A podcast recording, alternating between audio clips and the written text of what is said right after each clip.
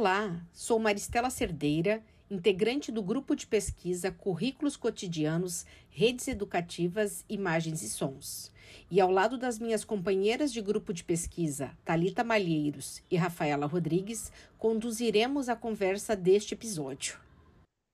E neste primeiro episódio do mês de novembro, mês também dedicado às conversas acerca do Plano Nacional de Educação, com vigência entre 2014 e 2024, iniciaremos as nossas conversas em torno da meta 8 deste PNE, seguindo a temática do semestre. Este é o podcast Cotidianos e Currículos do grupo de pesquisa Currículos Cotidianos, Redes Educativas, Imagens e Sons, coordenado por Nilda Alves e que envolve estudantes e docentes, pesquisadores, pesquisadoras do programa de pós-graduação em educação da UERJ, Campus Maracanã, e do programa de pós-graduação em educação, processos formativos e desigualdades sociais da Faculdade de Formação de Professores, Campus São Gonçalo. Neste episódio, teremos uma conversa com a professora Catarina Padilha acerca da referida meta que será relembrada por Rafaela Rodrigues.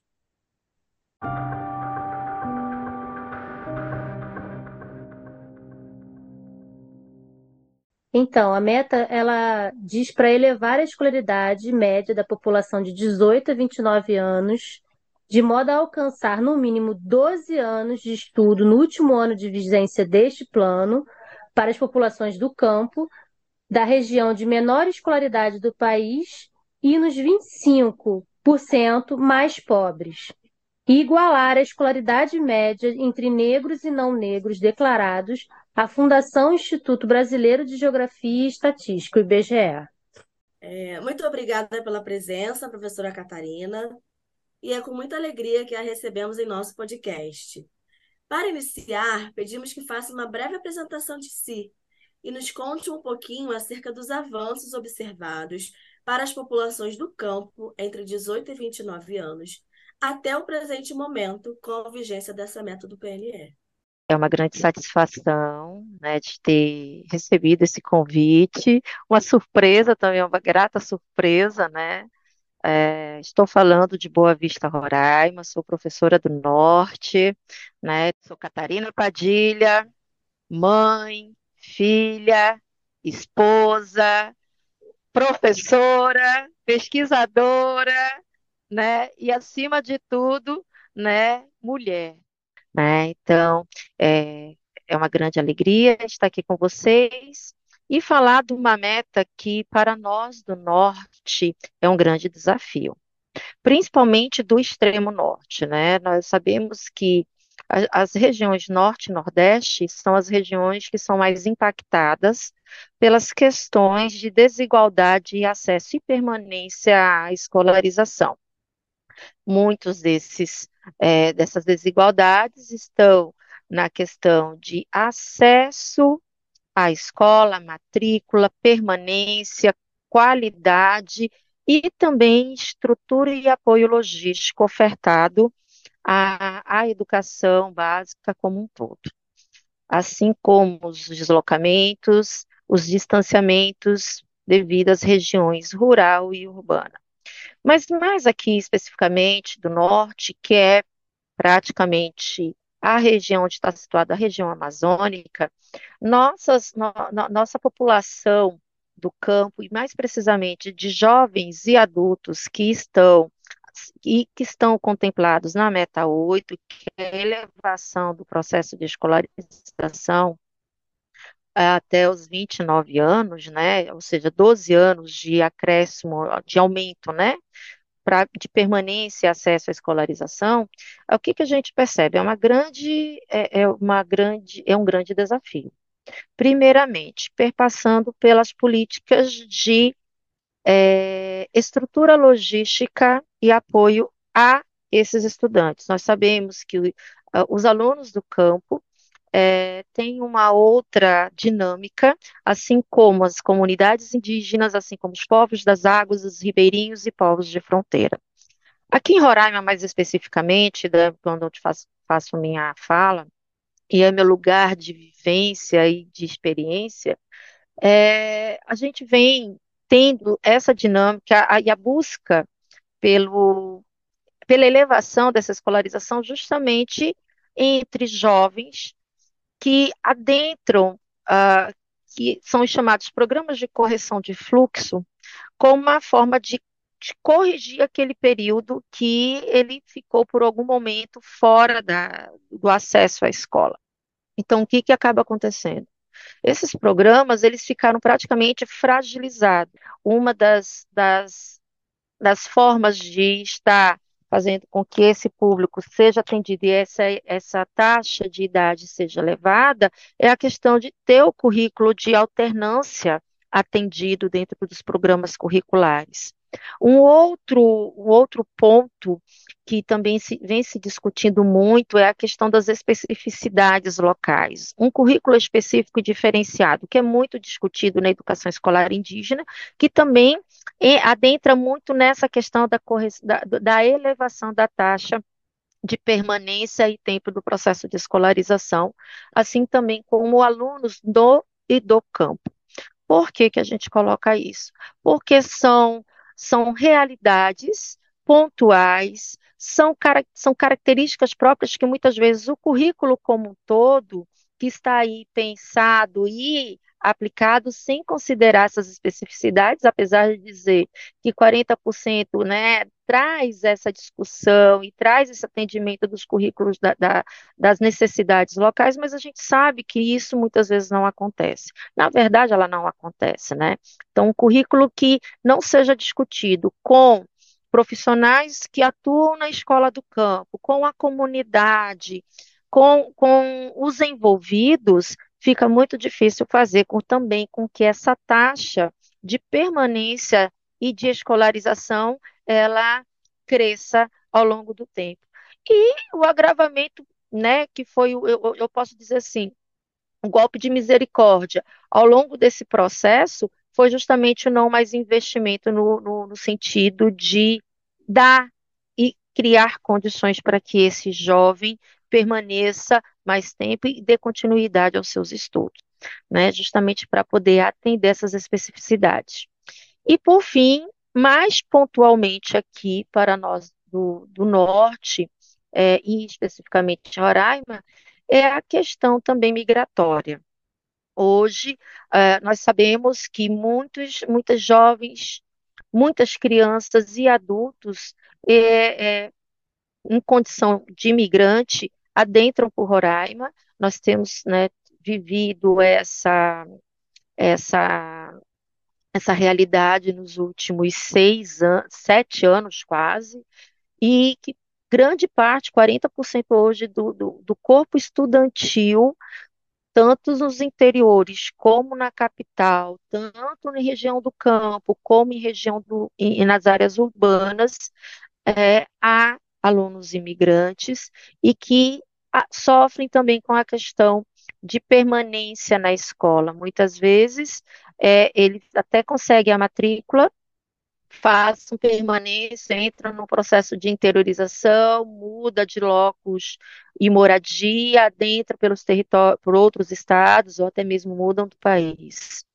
Então, a gente tem esse fenômeno também da matrícula flutuante, denominada matrícula flutuante, em que a gente vê que a expectativa de permanência desse, desse estudante, desse jovem, desse adulto, acaba também ficando muito mais fragilizada. Então, é um outro desafio fazer com que os nossos irmãos que estão hoje em condição migratória no país também alcance esse tempo de até 12 anos de escolarização em nosso território nacional.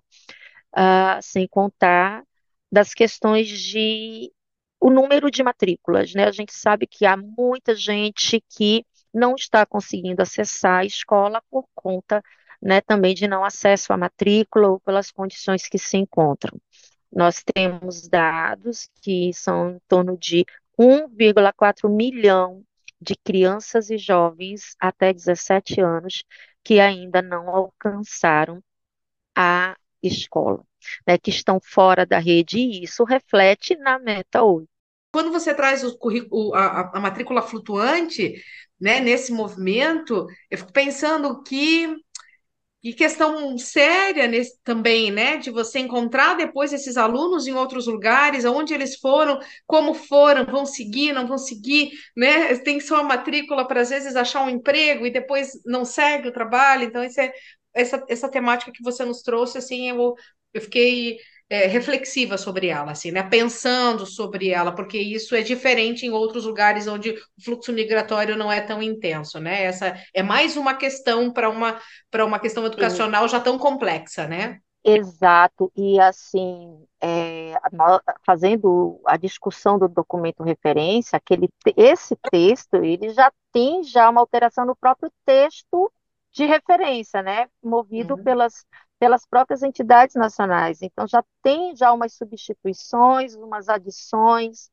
é, e a gente tem que pensar de fato, é, debater as políticas que já estão, as diretrizes que já estão, mas a gente já está partindo é, é, nas discussões, partindo para as diretrizes, por exemplo, tirar a visão do, do, por exemplo, da população quilombola de dentro do currículo do, do, do, do campo, tirar. A, a, e assim, e surge agora a questão migratória e de gênero também como diretriz e política de currículo, né? Necessária ser debatida. Então, assim, olha a evolução dos 10 anos para cá. Enquanto a gente discutia o qual era a obrigatoriedade dos entes federados e o que eles deveriam fazer para atender a, a, a, o cumprimento da lei 10 mil e depois a Lei 11 mil, que é a questão da origem dos povos, né, e descendentes dos africanos e populações quilombolas, e depois vem a questão da educação indígena, hoje a gente já está vendo uma discussão de construção de política de currículo para populações quilombolas, tirando o que nós, né, o que aconteceu com a educação indígena, a educação escolar indígena, que também era considerada população do campo. Assim como hoje já se vê a necessidade de discutir essas especificidades da, da, do, dos, da, das áreas remanescentes quilombolas de também ter sua política de currículo, ter os seus, os seus etnoterritórios é, é, educacionais também reconhecidos, porque a dinâmica do cotidiano dessas escolas de, do, do, do, e dos seus territórios é totalmente diferente. E hoje tem a dinâmica do cotidiano da população migratória de como essa população migratória está sendo acolhida pelos povos originários, como a gente tem aqui comunidades de fronteira que quadriplicaram sua população, que deixou de ser uma escola de multissérie e passou a ser uma escola que funciona os três horários com mais de 30 professores dentro dessa comunidade. Não uma escola bilíngue, mas uma escola multilingüe, plurilingüe, né? diga-se de passagem. Então, são questões que é aquilo que é invisibilizado, não pode ser mais. São coisas que no, no, no plano nacional eu digo que o eixo 3, que é o que estou mais praticamente discutindo hoje, as meninas falam, Catarina, o eixo 2 também de manutenção e garantia, de direito também é para cara. Eu falei, olha, é, isso aqui é mais informal, tá, gente? Compartilhando com vocês.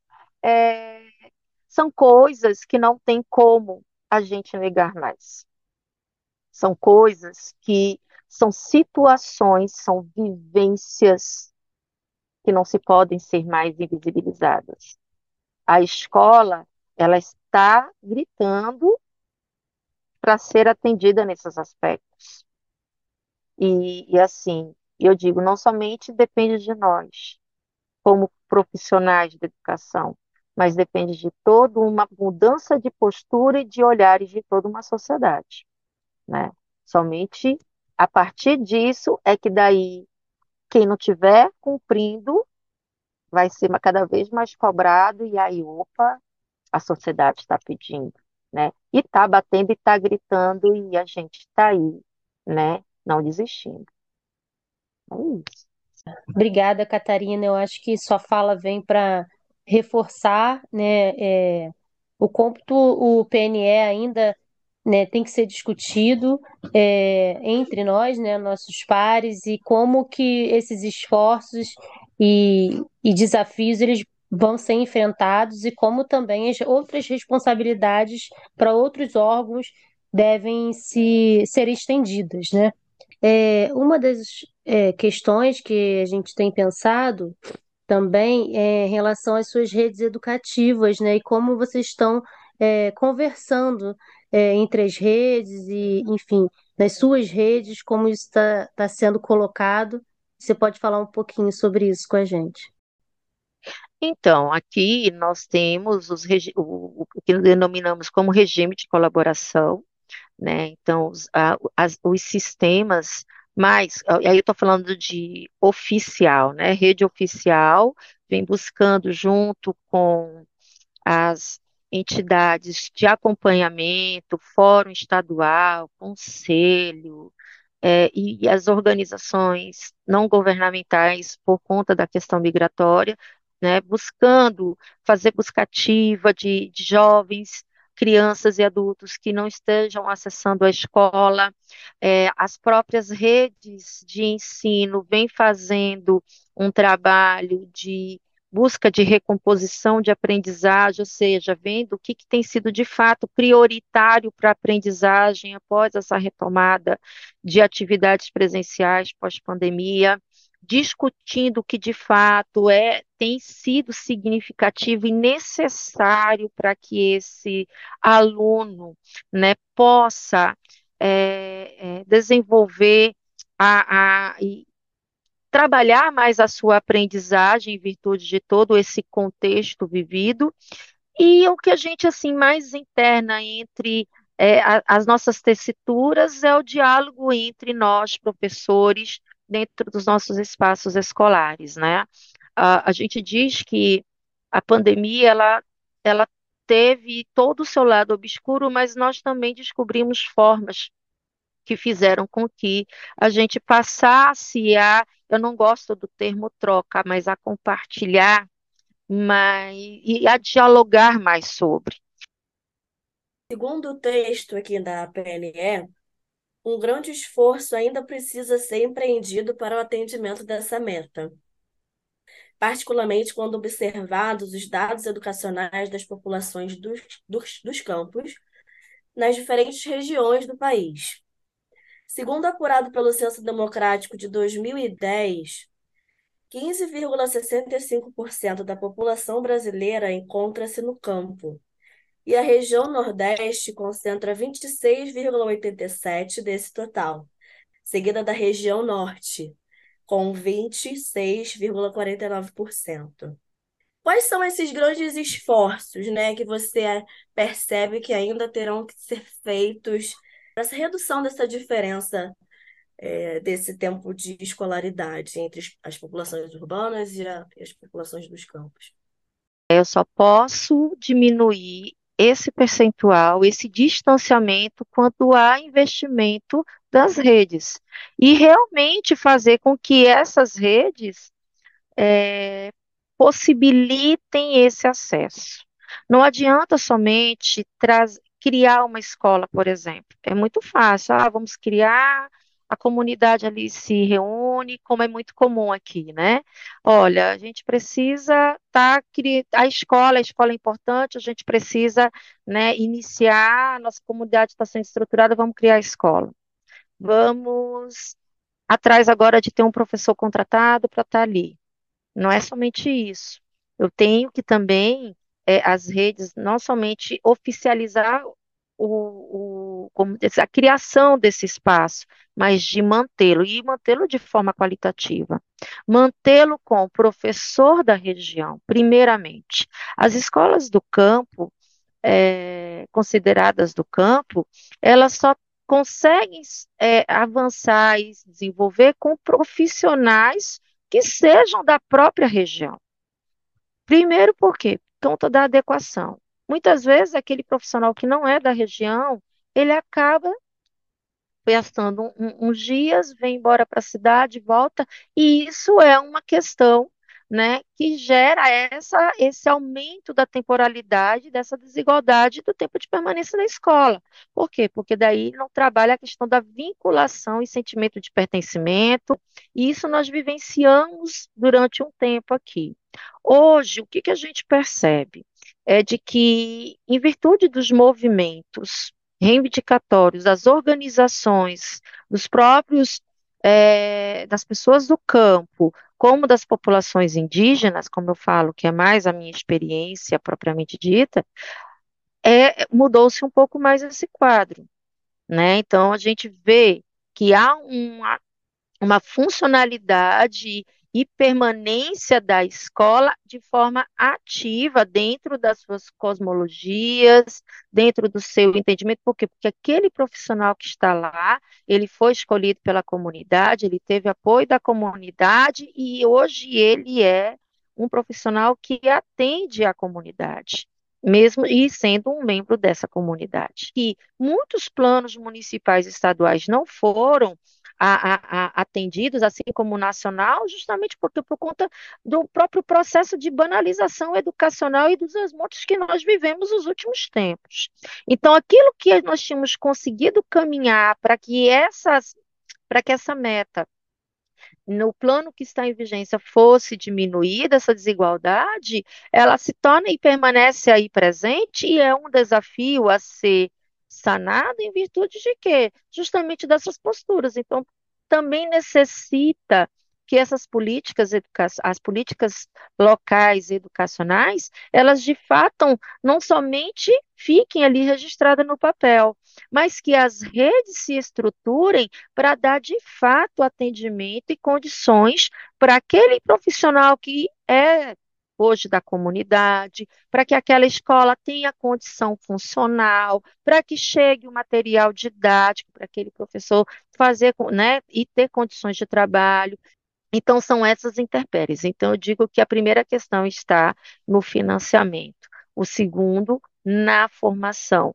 E financiamento e formação requer o quê? Requer política de currículo, não é somente aquilo que venha de cima para baixo, de forma oficial, mas que seja discutido entre pares, entre, entre, entre as populações, que atendam às suas especificidades, assim como as próprias diretrizes é, curriculares da educação do campo, como da educação indígena e de populações e situações de povos das águas e de fronteira, tenham e sejam atendidos a essas especificidades. E somente quem vive e quem é, está ali no chão dos seus territórios é quem pode fazê-los. Catarina, muito obrigada é, por estar conosco. Foi de grande relevância a sua falha, essa conversa. Estou à disposição, espero ter contribuído, né? E nós vamos aí caminhando. Nossa, obrigada. muito obrigada. A gente agradece por essa Obrigada. conversa tão potente e necessária, né?